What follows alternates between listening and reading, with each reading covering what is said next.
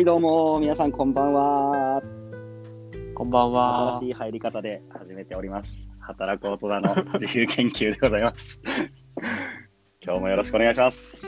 お願いしますこ。の番組は、えー働く大人が楽しく働けるようなネタを様々取り揃えております。あれ？なんかちょっと始まり方違う？みたいな。ちょっとこれ模索してるんですよね、自分でも最近。そうちょっとね、ちょっとたまにあのやり方を変変えていこうという感じでやっております。今日もよろしくお願いします。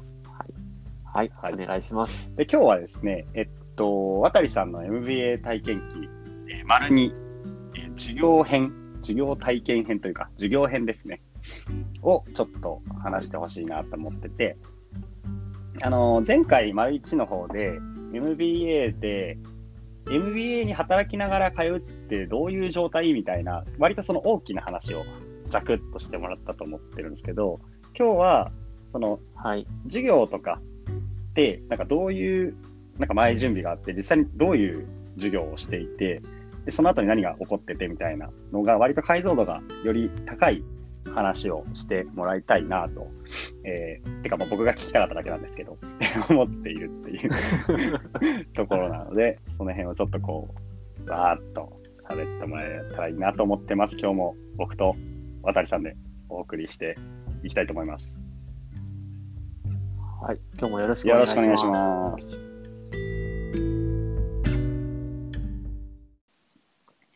はい、ちゅうところで、ちょっと独特な始まり方しちゃったんですけど、まあ、ちょっと模索しながら、こういう感じもいい、たまにはいいかなと。軽い感じで始めてみようかと。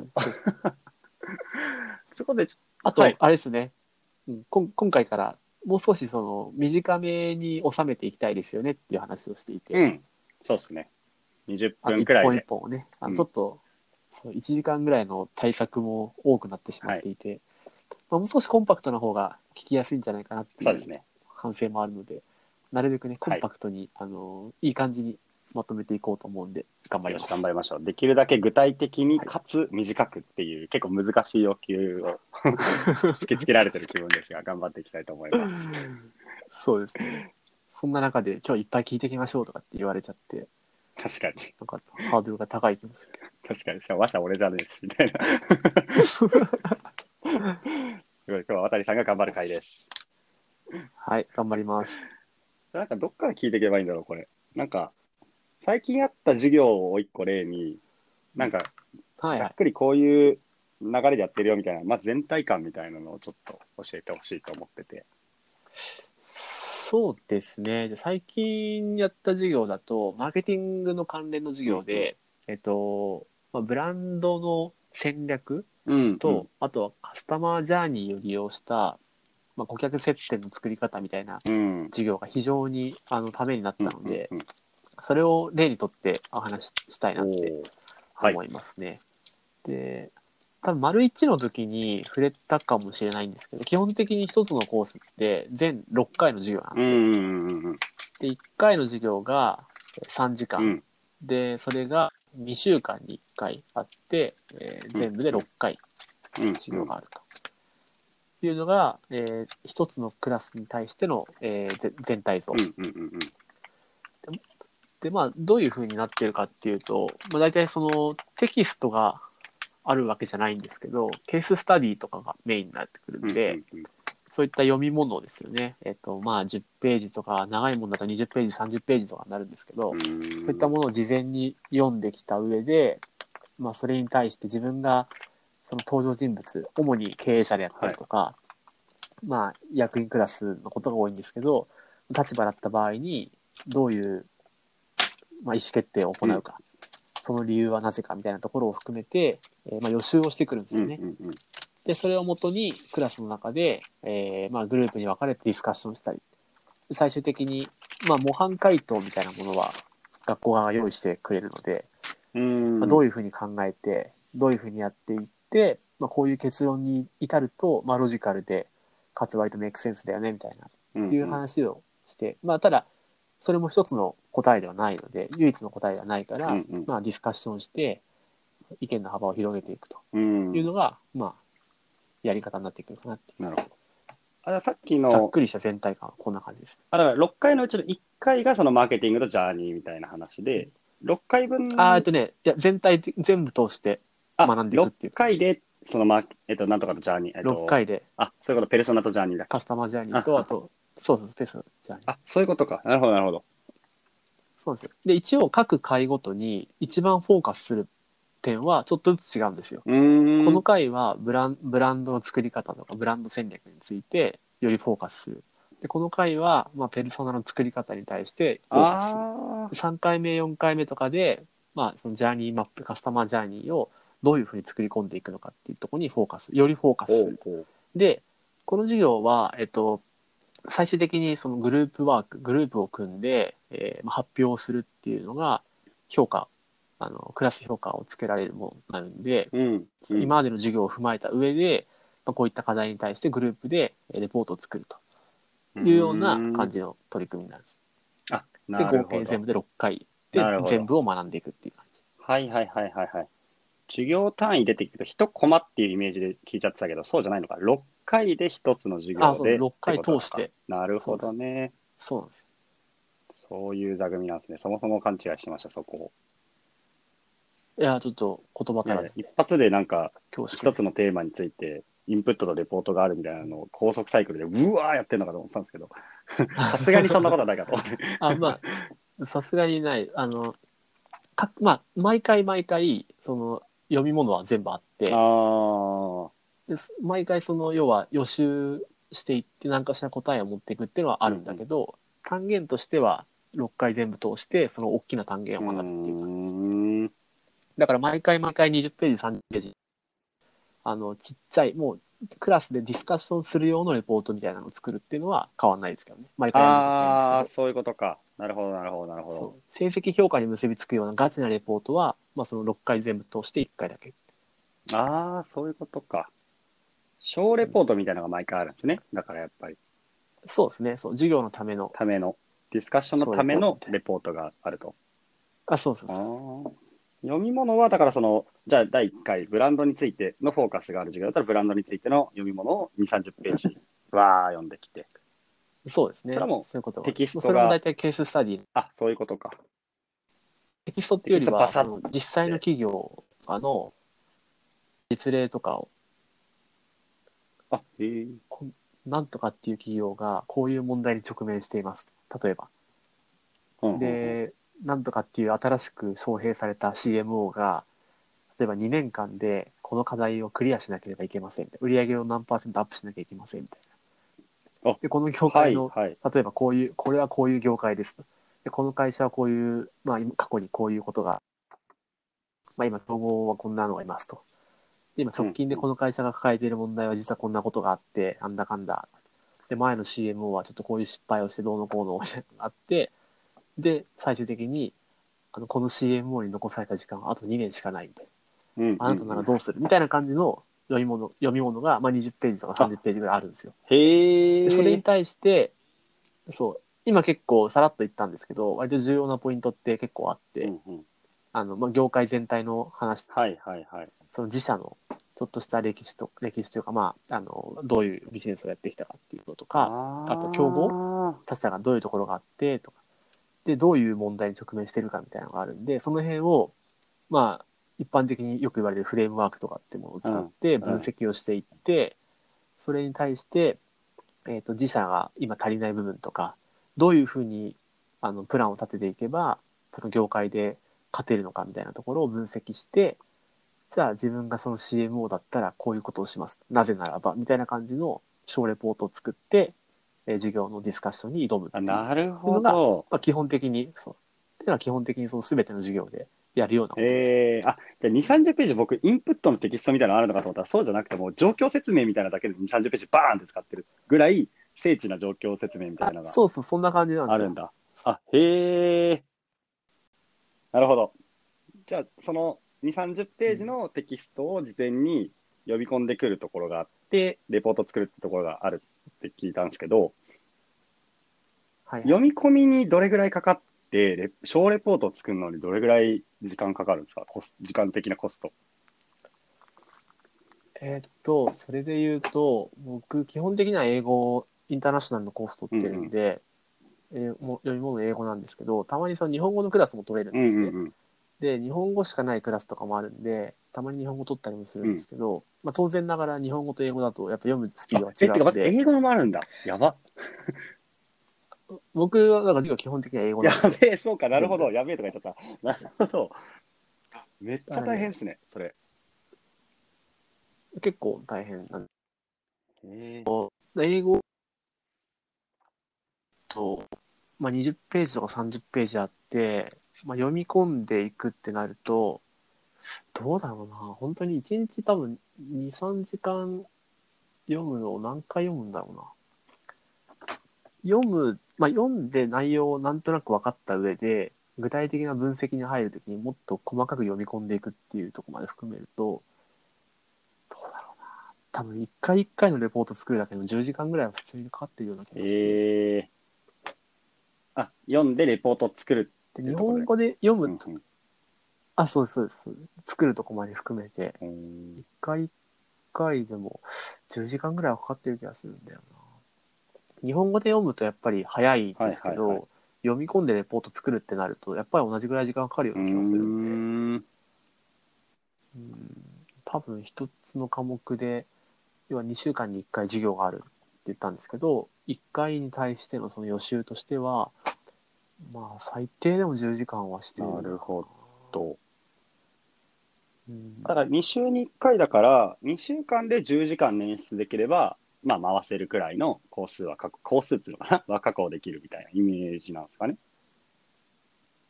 予習に関してはですね、そのプラスで復習でやっぱりあ4、5時間はかけてとかもああるんで復習。なるほどね。1科目、1科目に対して、だからまあトータル15、6時間から、まあ20時間ぐらいが授業の前後に発生すると。うん、かなっていう感じですね、大体。で、それが3科目ぐらい取ってるんで、い同時に。うわー、そっか。かける3。やばすぎ。え、60時間くらいを2週間で捻出しなきゃいけないっていうサイクルってことですよね、今。だから、3個とか取ってると。60、あ、60はちょっと言い過ぎかもしれないな。でも、1日なんだかんだ3時間ぐらいコンスタントに毎日取ってる。土日はもう少し多かったりするんで、へえ。まあでも4、50、最最低でも40、50時間ぐらいは行ってるんじゃな2いですか。週間で40か。で、1回の授業が3時間だから50とか9時間ってことですね、要するに。はい。そうですね。すごいですね。なんか、普通に、え？ってなっちゃったんですけど、今。めちゃくちゃハードってことが分かりました。そうですね。時間で聞くと確かにちょっとえぐいな。そうですね。えげつなく感じちゃいますね。ハードルが高く感じてしまいました、今。まあでもハードル高いですよね。やっぱり、実際。うーん。まあ、低くはない。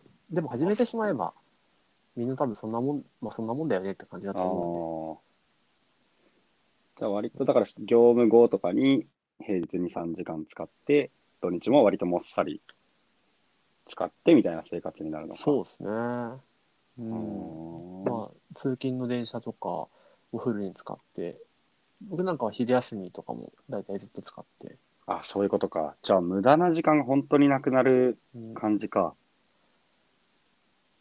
そうです。何かしらやってますよね。へえなるほど。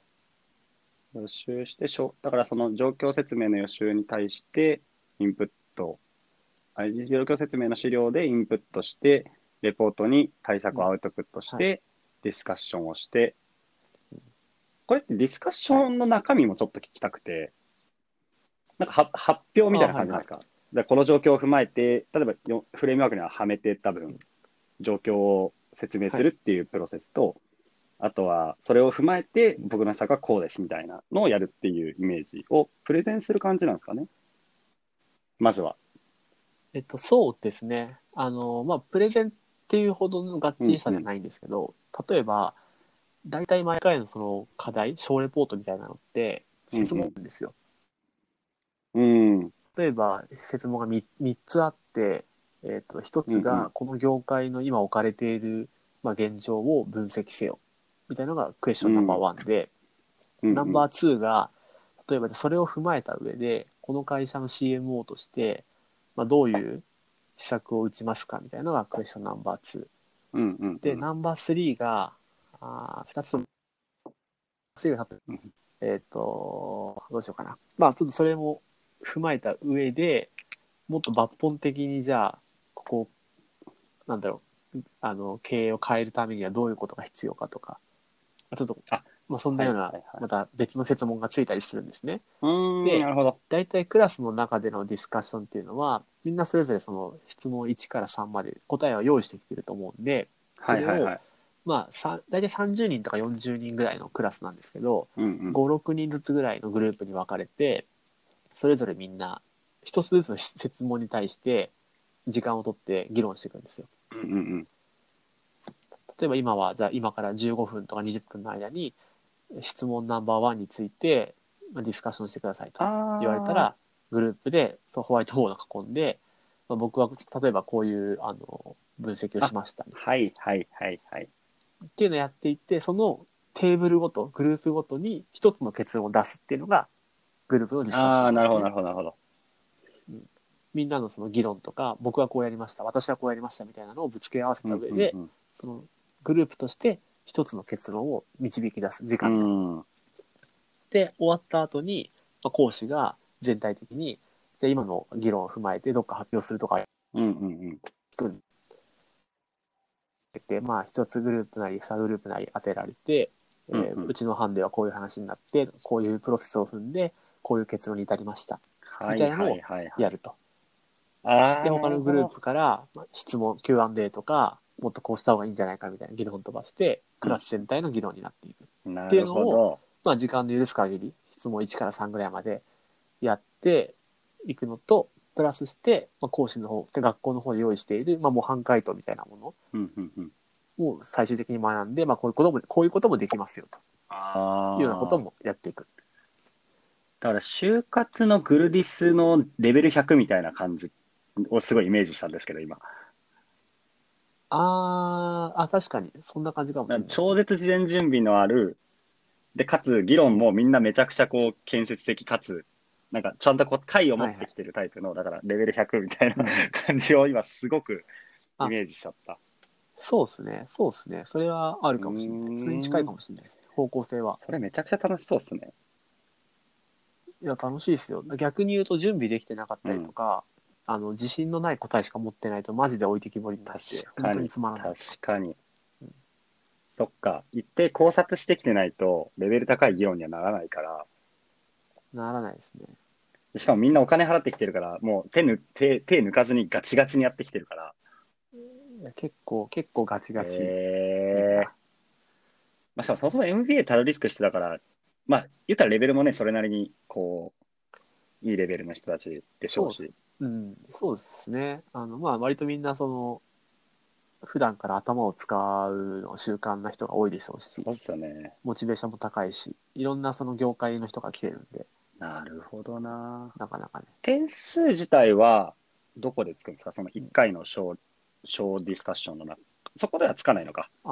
点数、そこではつかないんですけど、えっと、全6回を通して、あ授業中に発言をしすることは結構大部分占めるんですあよ。。へえやっぱそこは点数になる大き大き大きくなります。大きく言うと、授業中の発言とレポート、うんその6回通した中で1回だけ行われるでかいレポート、うん。この2つが主にうん。ポイントになって、それで評価が、まあクラスの評価がつくんですけど、発言の点っていうのが、発言した回数と発言した内容の質、この両方で評価されて、なるほどね。あの、そう、手を挙げて何回喋ったかっていうのと、あとはどんだけその内容の深いはいはいはいはい。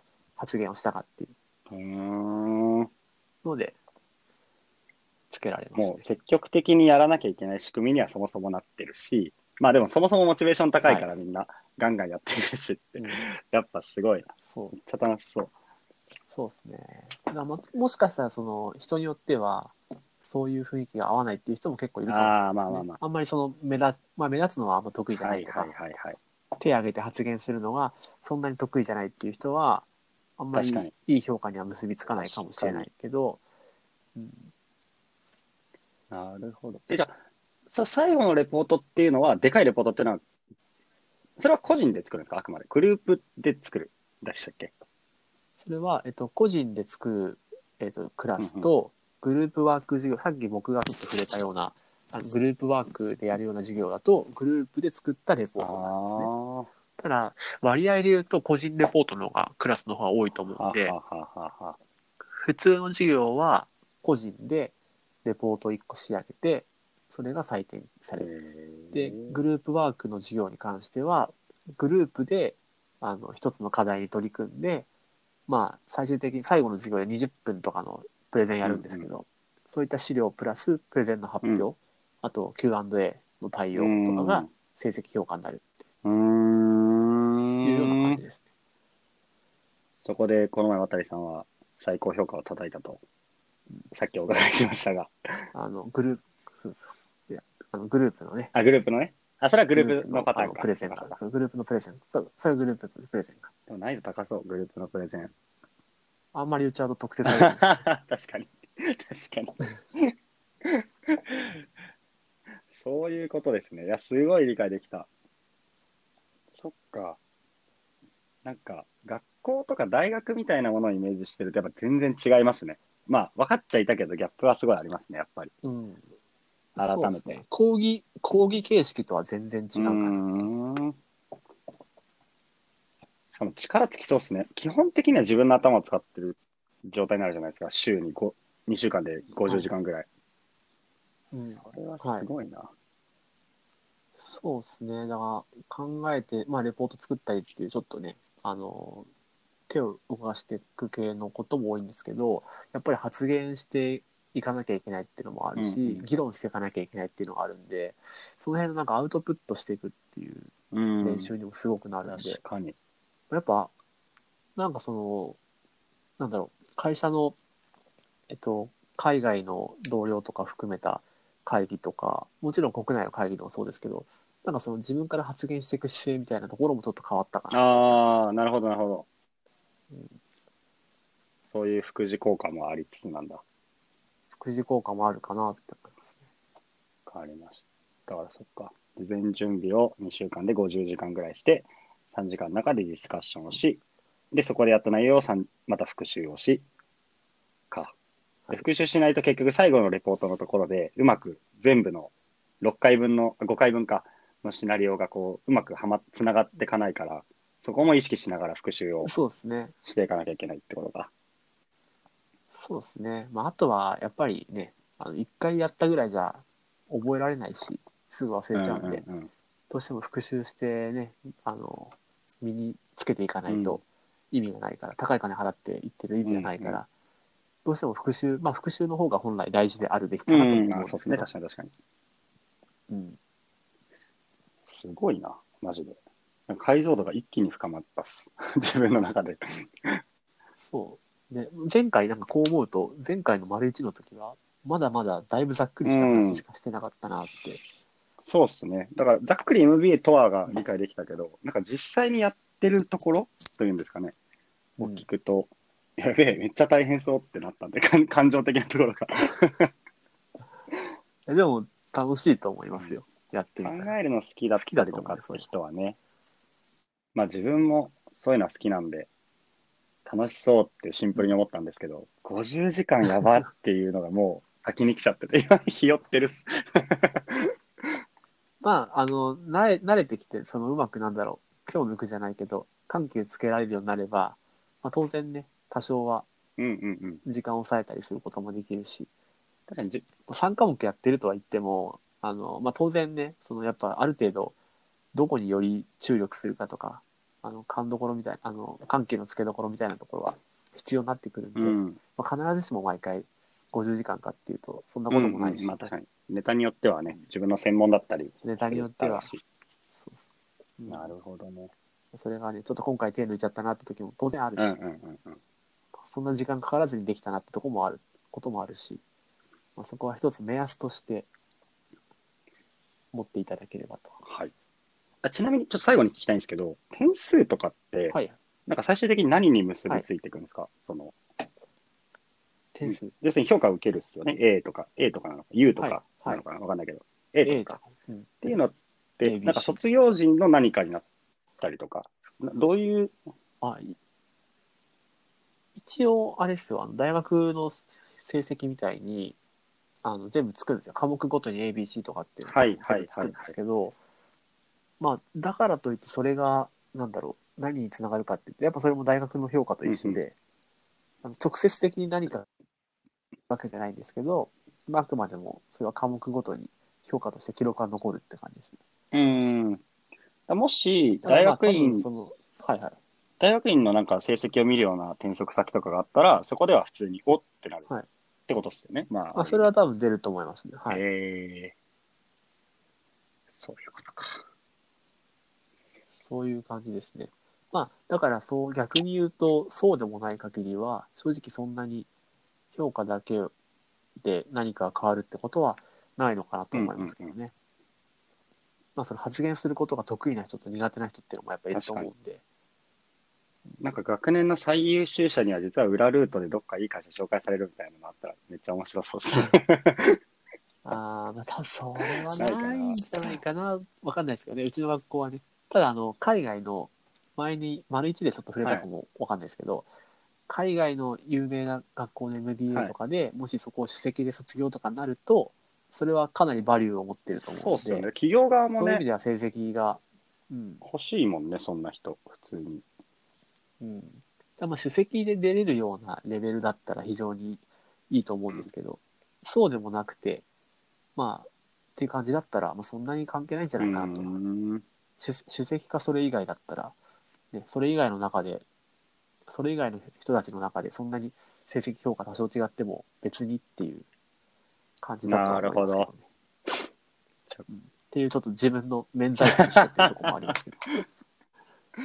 まあでも自信になりますもんね。この科目で A 取ったとか、全体でほとんど A だったみたいな。あ、そうです。動的に自信になるから。そうですね。そうですいや、すごいね。ちょっと真面目に MBA 興味出てきたな。楽しそうだな。ま あ面白いです。なんかね、合ってると思うけどね、省吾さんね。なるほど。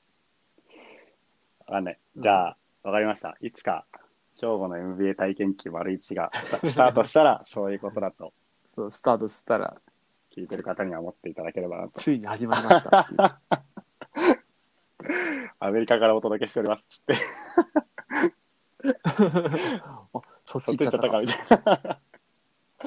うんちょうどめっちゃ勉強になった。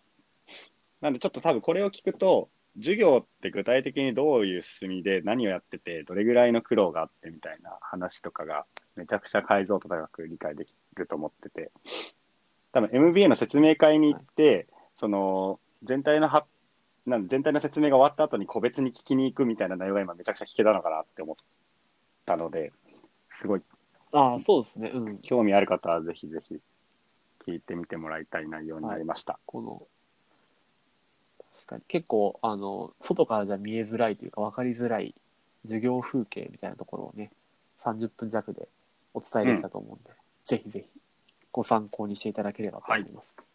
じゃあ今日の体験記丸にはそんなところで。ですかね。ははいい。